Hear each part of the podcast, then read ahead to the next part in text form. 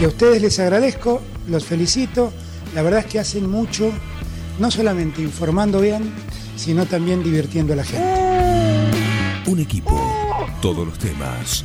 Estoy emocionado. Un plan perfecto. Una banda de radio. No tienen vergüenza, ratero. Muy bien, y lo prometido, se liberó, sí, es un día en el cual eh, está muy requerida, sí, pero bueno, eh, está, está acá con nosotros como habíamos combinado y es un gusto poder charlar con la doctora Alejandra Chiapa. Alejandra, buen día, ¿cómo andás? Te saludamos acá desde Un Plan Perfecto, eh, junto con Hola. Miguel Bengoa y Eliana Dramicino también.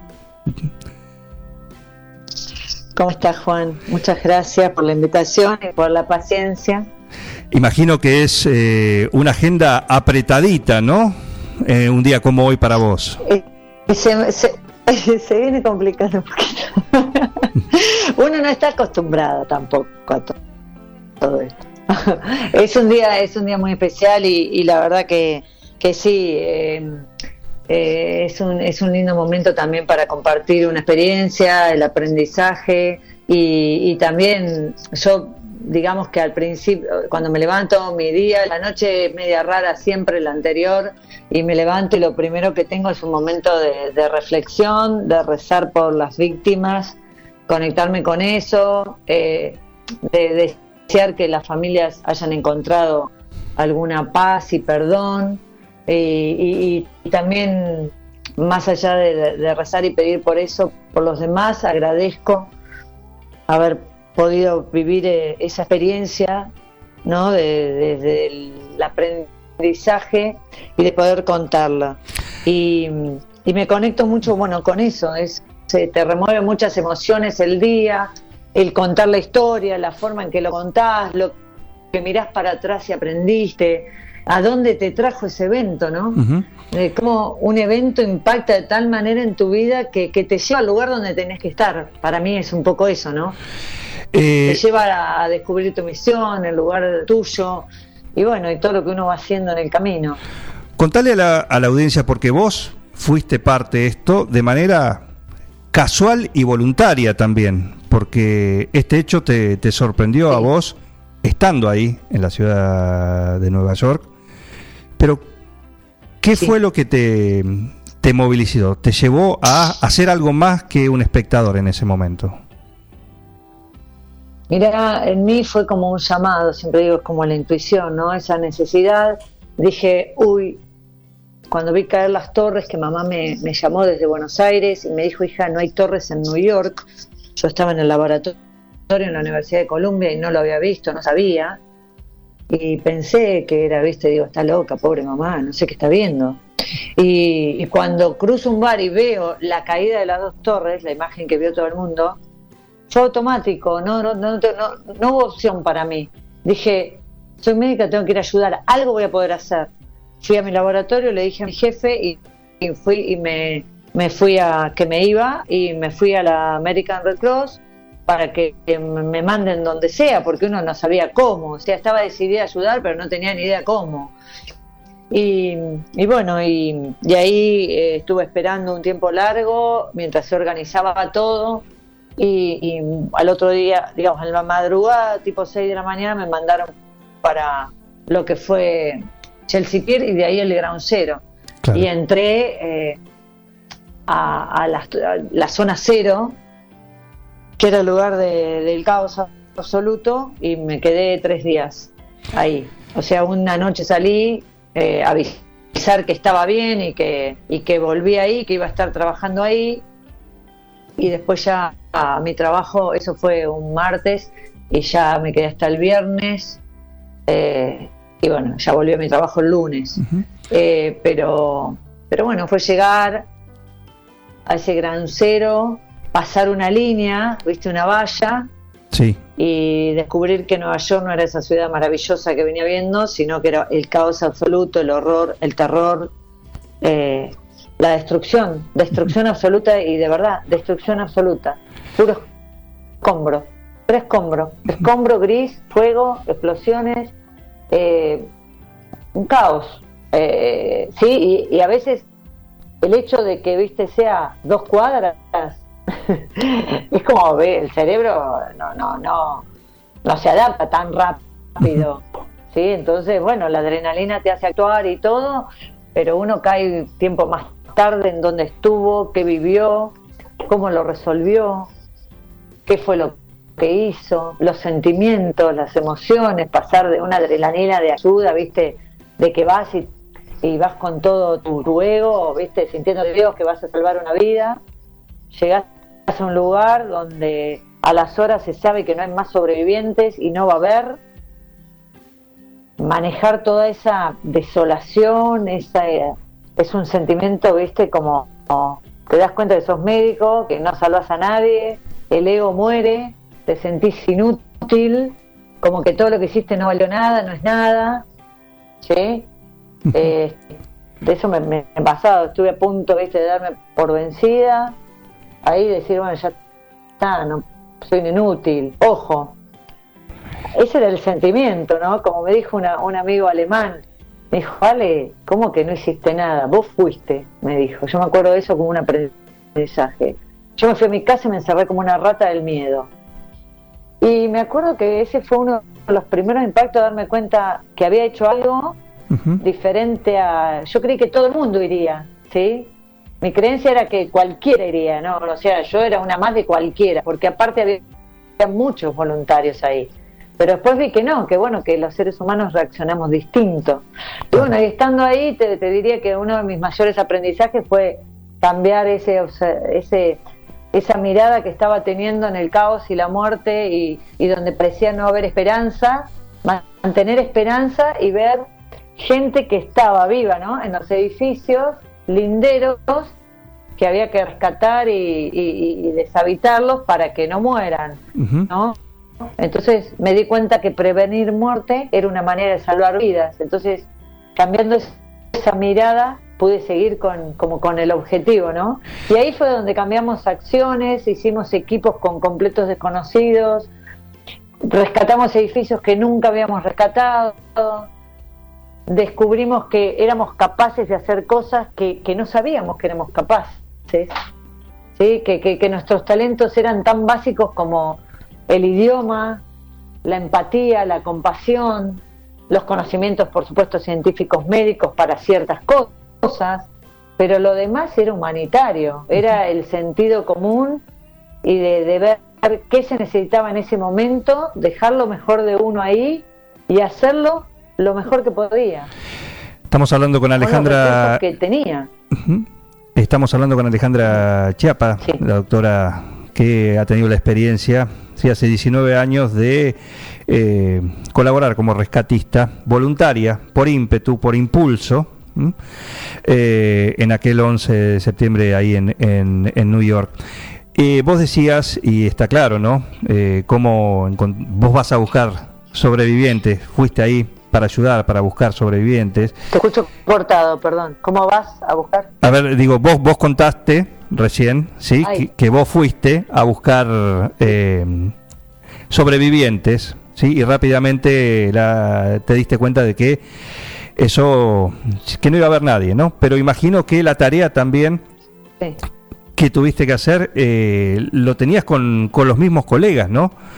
Imagino cómo apoyar, porque la descripción debe haber sido dantesca, como para ponerle un calificativo, inimaginable, estando ahí, y, y también colaborar o apoyar eh, a aquellos que estaban ahí haciendo tu misma tarea, bomberos, policías, médicos rescatistas. Sí, sí, sí, claro, uno, por eso es como a veces en esta pandemia, ¿no? Que uno no sabe bien cómo uno se iba reinventando sobre el momento en base a la necesidad, ¿no? Eh, al principio los médicos estábamos en Stevenson School, mi grupo por lo menos, se habían hecho unidades respiratorias, de lavados de ojos, porque había muchas lesiones en ojo por el polvo ese que era era muy feo, ese, era como eh, astillas de hierro. Aparte todo lo que se estaba quemando eh, en lo respiratorio, el que tenía algún tipo de problema, alergia o asma, o algo, más lo que respirabas, había que ponerles oxígeno porque era, la verdad que uno después entendió que era, eran astillas de, como de hierro, eh, más el, olor intenso de combustible quemado, más em, el asbesto, o sea, había concentraciones tóxicas de todo, ¿no? Venían, medían y nos decían eh, concentraciones tóxicas de asbesto, eh, oxígeno disminuido, bueno, un montón de cosas. Entonces, lo primero que había eran unidades así, respiratorias y traumatológicas, viste, para cortadas, bueno, eh, todas Las, lastimadas que había, de gente que rescataba ya en ese momento, ¿no? O sea, bomberos, policías, eh, voluntarios que movían escombros. Eh, y, se lastimaban, eran como primeros auxilios, por decirte. Claro. Y después otra tarea fue la psicológica, eh, yo hablaba español y, y, con los psiquiatras que había ahí hablaban todos inglés y los y muchos eran latinos los que estaban sacando escombros y entonces era difícil entender lo que venía en una crisis gritando la persona eh, y bueno como yo entendía el idioma empecé a hablar con ellos y como atenderlos no y ahí decidíamos si se quedaban eh, ayudando porque la gente se desesperaba por querer remover escombros para ver si, si, si podía salvar a, alguna otra persona. y, bueno, teníamos que cuidar del trastorno psicológico que podía quedarles, ¿no? Un estrés postraumático más más las crisis de, que, emocionales que, que, pasaban. Entonces también era prevenir, eh, eh, bueno, estados psicológicos futuros que podrían ser muy inhabilitantes para esas personas que, iban a ayudar que no sabían con lo que se estaban encontrando y, después tenés que seguir viviendo y sobrevivir a eso y no todos tienen por ahí la, la, la, misma viste resiliencia no para recuperarse. Eh, entonces era es como la pandemia hoy si, si uno uno no está preparado al virus pero bueno unos van a estar asintomáticos otros van a tener algunos síntomas y otros los van a pasar muy mal ¿sí? algunos van a fallecer y sus familiares tienen que, lidiar con lo emocional y, otros van a sobrevivir y pasar por este, este terrible momento de, soledad eh, en una terapia intensiva y todo eso. Y eso hay que, hay que curarlo, ¿sí? eso hay que tratarlo, no hay que darle, darle importancia porque eh, lo psicológico emocional nos va a regir después durante muchos años. ¿sí? Entonces, cómo lo tratemos hoy, la importancia que le demos. Lo mismo pasa, o sea, como pasaba en el atentado, te lo digo para el día de hoy, eh, es súper importante. Es súper importante para la salud de la población en general, ¿eh? Claro. Eh, entonces, bueno, esos son también aprendizajes que hoy, ante esta pandemia, para mí que es un atentado a la vida, también, ya sea por un virus, eh, yo me siento como preparada ¿sí? Entrenada para. No quiere decir que me guste, que no. No, no, pero estoy, no, estoy ayornada adaptándome a esta nueva realidad, que para mí no es ninguna normalidad, es una nueva realidad. claro. ¿Sí? Eh, que la llamen la nueva normalidad.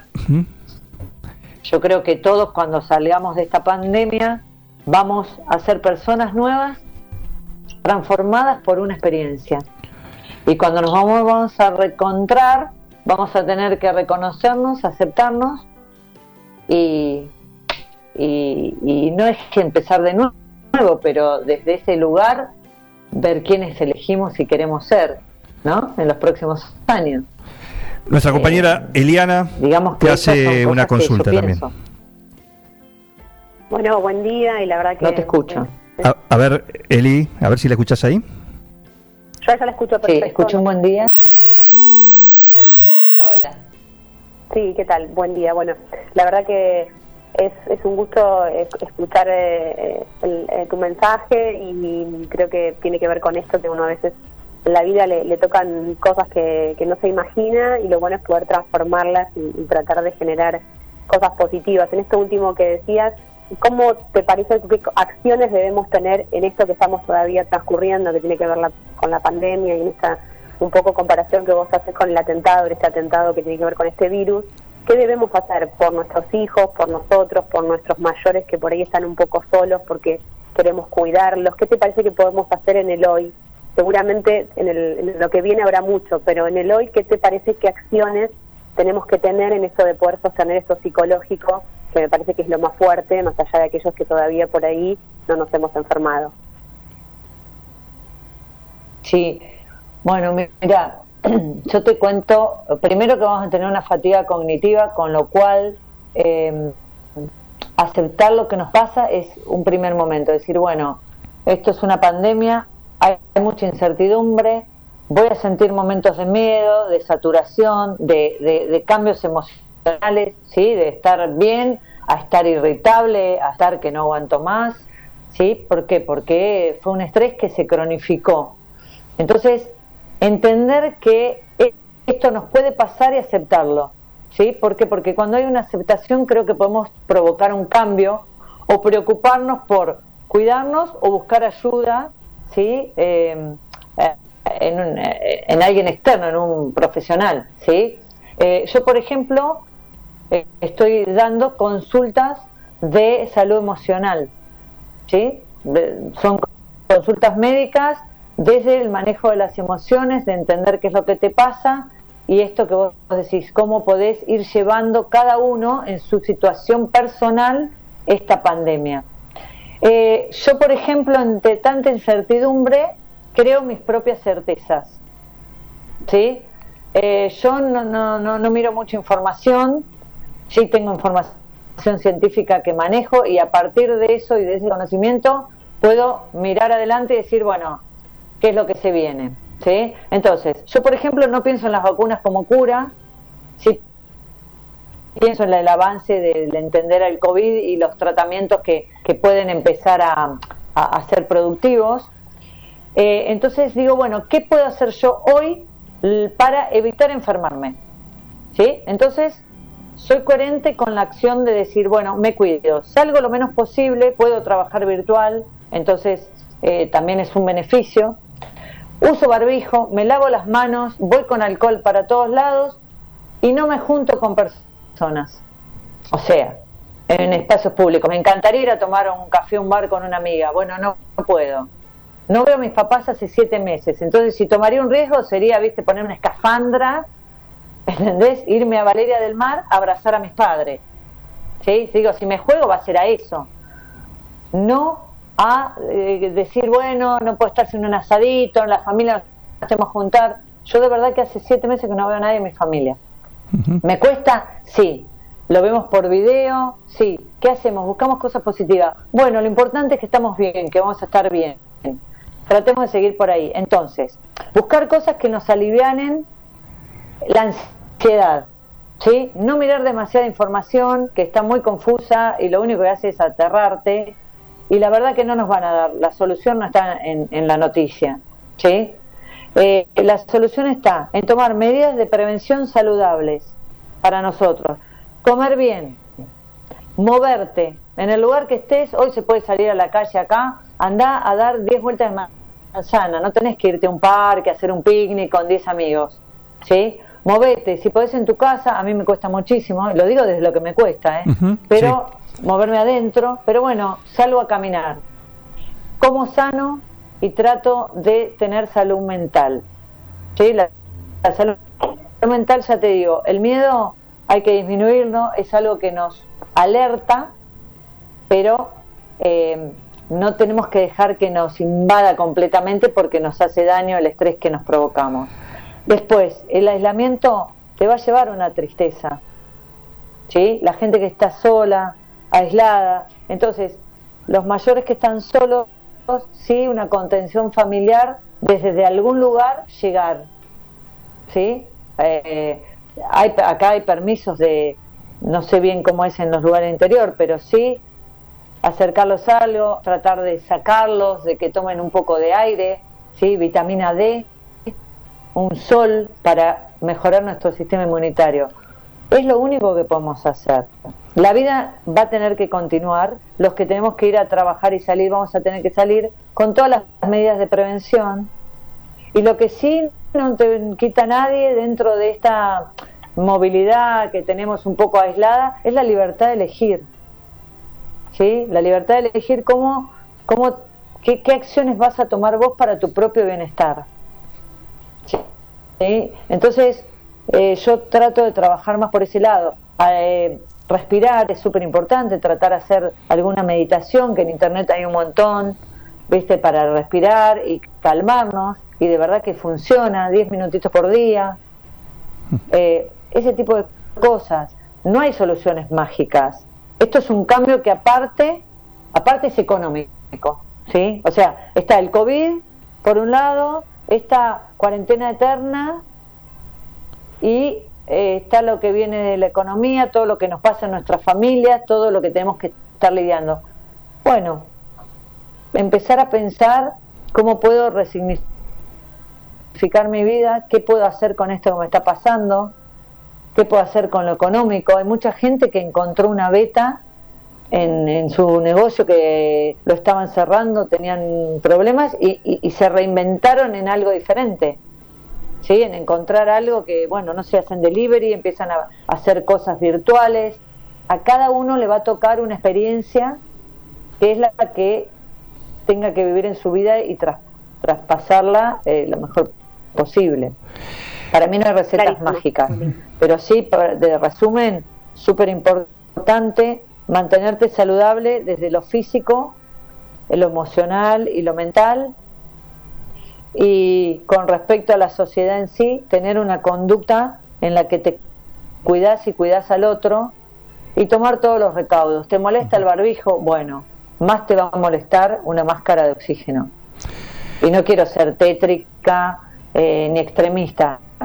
Lo digo de verdad. Pero es así. Y, inclusive por haber tenido la experiencia del monóxido, de, de haber padecido una asfixia y terminar solo en una terapia intensiva.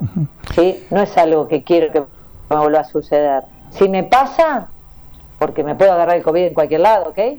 Va a ser y me va a pasar y voy a decir, bueno, me lo tenía que agarrar, porque yo todo lo que pude hacer, las medidas de seguridad, aislarme, distancia con la gente que, me veo de dos metros, estar lo más posible en el, en el aire libre y, y poco en lugares cerrados, todo eso lo hice durante siete meses.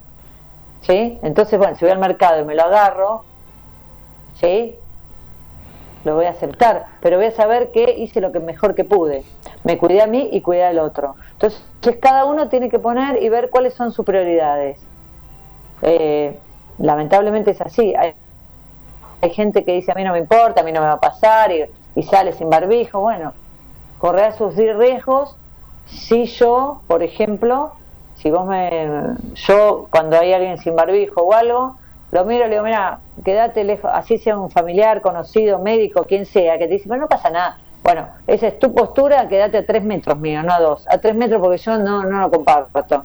De hecho, me siento incómoda y elijo irme. No tengo ganas, no estoy. ¿Sí? Y no, no, no es paranoia de contagio, de nada. ¿eh? Es que simplemente todas las experiencias vividas me han demostrado que lo imposible pasa. Entonces sería muy necia no querer creer. Vi caer dos torres gemelas. ¿sí? Vi que un monóxido de la calle entre mi departamento, no sé por, no sé cómo, y, terminar eh, pseudo muerta en una terapia intensiva. Entonces, miro el COVID y lo miro desde ese lugar, con respeto, no con pánico. Mira, eh, bueno Alejandra, la verdad que nos estás, eh, nos estás dejando, no, no, la verdad que te... me cortaron, seguí. No, es que está justamente, es muy claro porque es doble mensaje, más allá de, la experiencia que eh, puede hoy quedar en lo anecdótico, ¿sí? De tu vivencia en aquel, hace 19 años, en, en, Nueva York. Bueno, mucho de eso también, y era la pregunta que quizás te con esto cerramos porque y agradeciéndote porque tenés, como decimos, una agenda intensa esta mañana. Así que los últimos minutos y la última pregunta tiene que ver con, con eso, ¿no? Eh, ¿Qué es lo que te dejó esa experiencia? Que como digo, fue voluntaria y, eh, totalmente espontánea en, en, tu caso, no convocada.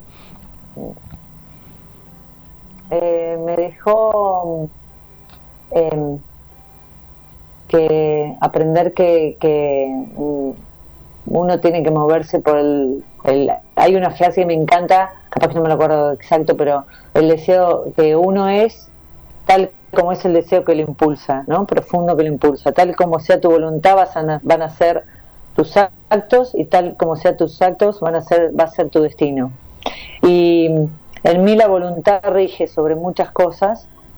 Eh, toda esa experiencia me dejó un aprendizaje, uno de los más importantes en mi vida, y me ayudó a, descubrir la misión que a mí me hace sentir plena y feliz, que es em, esto que te digo, ¿no? De, de, dar a otros mi aprendizaje para que lo utilicen como les sirva y descarten lo que no, y a inspirar a otros a que encuentren el potencial que desconocen, como desconocía yo, que, que poseemos todos para superar eh, eventos, pero que no tiene que ser un evento extraordinario, tienen que ser eventos de la vida cotidiana. Y me hizo dar cuenta que de ahí me transformé en conferencista y eso me hace plenamente feliz y también me hace feliz eh, tener las consultas con individuales con y desde la salud emocional, ¿no? desde, desde la ayuda que, que, como profesional les puedo dar para que superen sus, sus miedos, sus emociones, para que, que puedan comprender por qué actúan como actúan, qué le está pasando, qué cambios pueden hacer. Eh, entendí que la resiliencia, que todos somos resilientes, que todos somos creativos y que usar la empatía y la compasión en la vida con otros, la generosidad, es, es, una herramienta que nos, nos puede llenar de muchas, de muchas satisfacciones. Y es lo que elijo ser y hacer. Alejandra, un gusto enorme charlar con vos. Así que te, agradecemos desde acá, desde un plan perfecto. Tu tiempo y, la oportunidad de, eh, de compartir mi experiencia y, bueno, y que difundas eh, a la audiencia, eh, bueno, cosas que ojalá les sean útiles, que puedan utilizar. Sabes que cualquier cosa, mi, mi Instagram es Alejandra Ciapas con 62P, me encuentran para lo que necesiten. Perfecto. Eh, un saludo enorme y muchísimas gracias porque el mensaje fue más allá de, del relato de, de, un hecho que te tuvo como protagonista, eh, mucho más rico lo, lo que... Muchas gracias a ustedes. Hasta luego. Un saludo. Bien, eh, la verdad que, como digo, más, más allá de, del relato, ¿no? De, haber sido partícipe de aquel hecho hace 19 años, que hoy está más en lo anecdótico en cuanto a eso, pero sí en lo que en lo que dejó. Y el mensaje creo que por eso la dejamos hablar también, sí, porque estaba hablando de cosas que pueden servirnos a cada uno de nosotros hoy en el contexto que estamos transitando.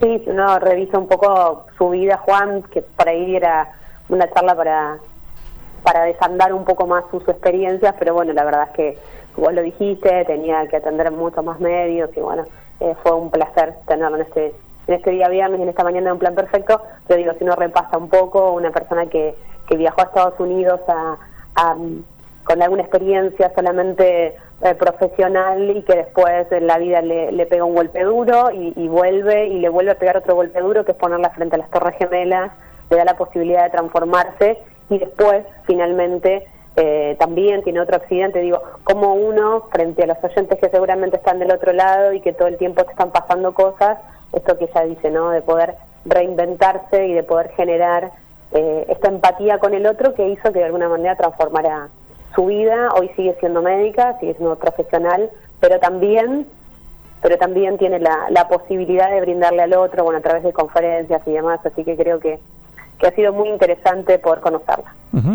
Así es, así es, un gusto y ya vamos a poder charlar con ella. Hoy es un día en el cual está muy requerida de ya desde temprano. De hecho, esto se, se atrasó un poquito porque se, se atrasó con una comunicación eh, que tenía previamente ella, ¿sí? Y es en continuado en el día de hoy. De hecho, les aviso que hoy 12.50 la vamos a tener el charlar unos minutitos más, un plus en el, en el noticiero, en vivo, en directo con, con ella también. Eh, y quiero agradecer la enorme gentileza de alguien que, mm, me ha ayudado en cuanto a, conseguir a Alejandra, que es eh, nuestra amiga Sandra Yaconis. Así que gracias a ella también eh, el poder tener a Alejandra Chiapa, que Es médica investigadora especializada en neurogenética y neurobiología psiquiátrica, coach ontológico, periodista médica, conferencista internacional de alto impacto, motivacional y de liderazgo. Sí, y, y bueno, ella es de Tandil y la escuchamos recién acá en Un Plan Perfecto. Y acá vimos un- una nota que dice que también estudió canto y repostería profesional. De todo, completa. completa. ¿eh? Com- completito. Ahí estamos. Lo que dice que no sabe surcir soquetes. La técnica del mate. Algo puede aprender todavía, ¿eh? Algo puede aprender. ¿eh? Así que la técnica del mate de Bengoa.